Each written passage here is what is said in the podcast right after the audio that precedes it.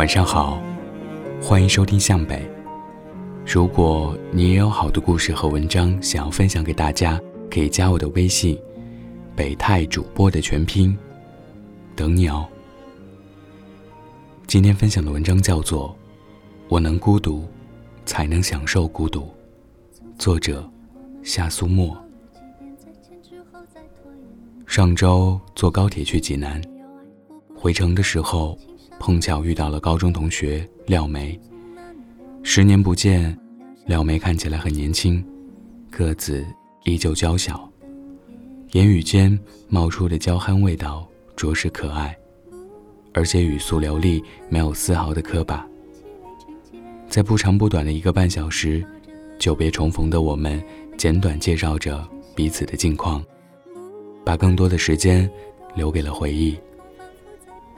聊起我们的高中时代，廖梅感慨：“那时候真是孤独啊！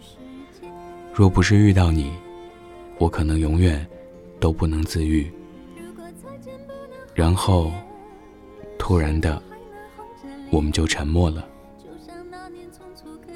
我们都明白，治愈的结果有多轻描淡写，过程。就有多撕心裂肺。生活正朝着精简和高效的方向前行，每一年、每一天，都有看上去不是那么有用的习惯被我们抛弃、遗忘。有些伤口，你渴望有人替你包扎，你甚至还不太明白，到底是期待身体不再疼，还是希望有人温暖你的心灵。伤口。自己已经愈合了。世上没有感同身受这回事儿。再亲密的朋友，也不能完全理解你在某一时刻突然对这个世界生出的依恋或者决绝。我只是纳闷，从青春年少到心智成熟，为什么孤独这件听起来老气横秋的东西，总能穿插在我们的生活里？遇见廖梅的时候，她是个有些口吃的小胖子，一张口说话就满脸通红，肌肉扭曲。有一次，在晚自习结束，我走在回家的路上，她走在我面前，耸着肩膀哭。我不明白，平时总是笑眯眯的她，是为了什么哭得如此伤心。我踩着她的影子，一步一趋。到最后，愕然发现，这个沉默的胖姑娘，她住的地方，居然跟我只隔着一条马路。第二天，我主动跟她打了招呼，一个人的行走，成了结伴而行。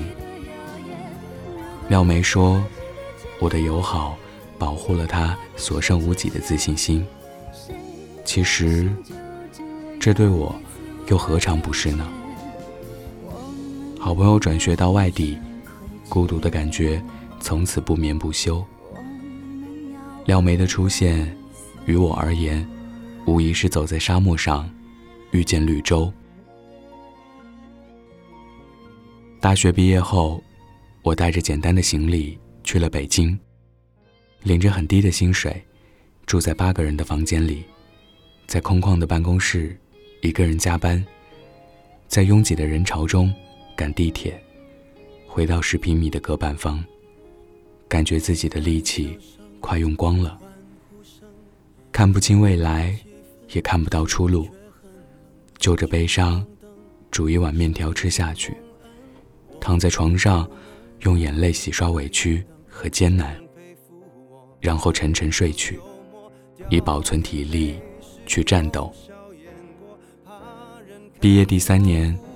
我住的地方换成了有独立空间的单身公寓，窗台上摆着绿植，书桌上放了迷你鱼缸。我在尝试转行，想看看自己的生活是否还可以创造新的可能。这个决定与家人对我的期待成反比。三个月，赶了二十五次面试，晚上给家里打电话，父母。依旧劝我别瞎折腾，劝我回到县城找份稳定的工作。长期积累的情绪在瞬间爆发。我和父母隔着电话各持己见，争执不休。挂掉电话，蹲在地上大哭，孤独感渗透了每个毛孔。因为最亲近的人不理解。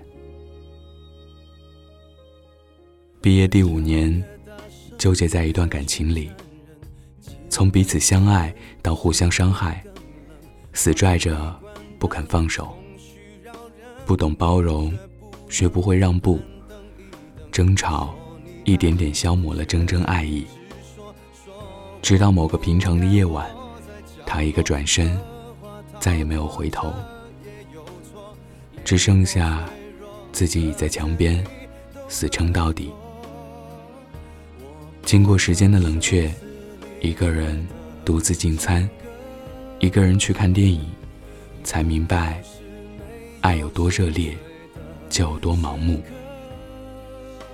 相爱不是浪漫的时候，你对我多好，而是吵架的时候，你让我多少。瞬间，又被孤独浮生，为这迟来的清醒的领悟。毕业第八年，工作已经不再具有挑战性，越来越习惯沉默，习惯了沉浸在自己的情绪里，习惯在跟着书本里的文字行走，而忘记周围的环境。沉溺在这种状态久了，总感觉离真实的世界远了。独处的自己与群居的生活，形成两个不同的世界。每每在两个角色间切换，时常分辨不出哪个世界更真实一些。偶然参看佛语，看到看破、放下、自在、随缘，突然感到释怀。孤独本是人生的必修课，人生中很多事情本身也是一种承受。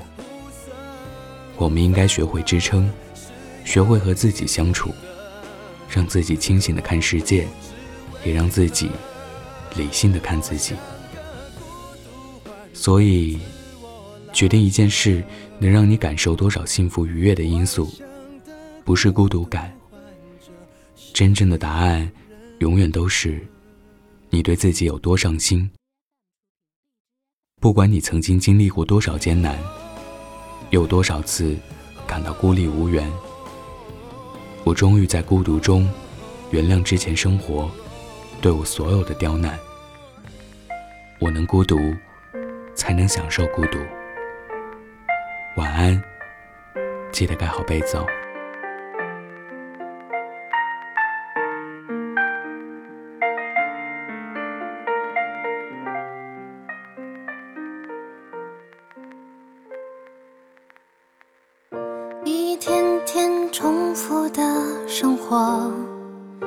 一天一天忙碌着，熟悉的、陌生的都会擦肩而过，一天天寻寻觅觅着，一天一天等待着，属于我，属于我，很简单的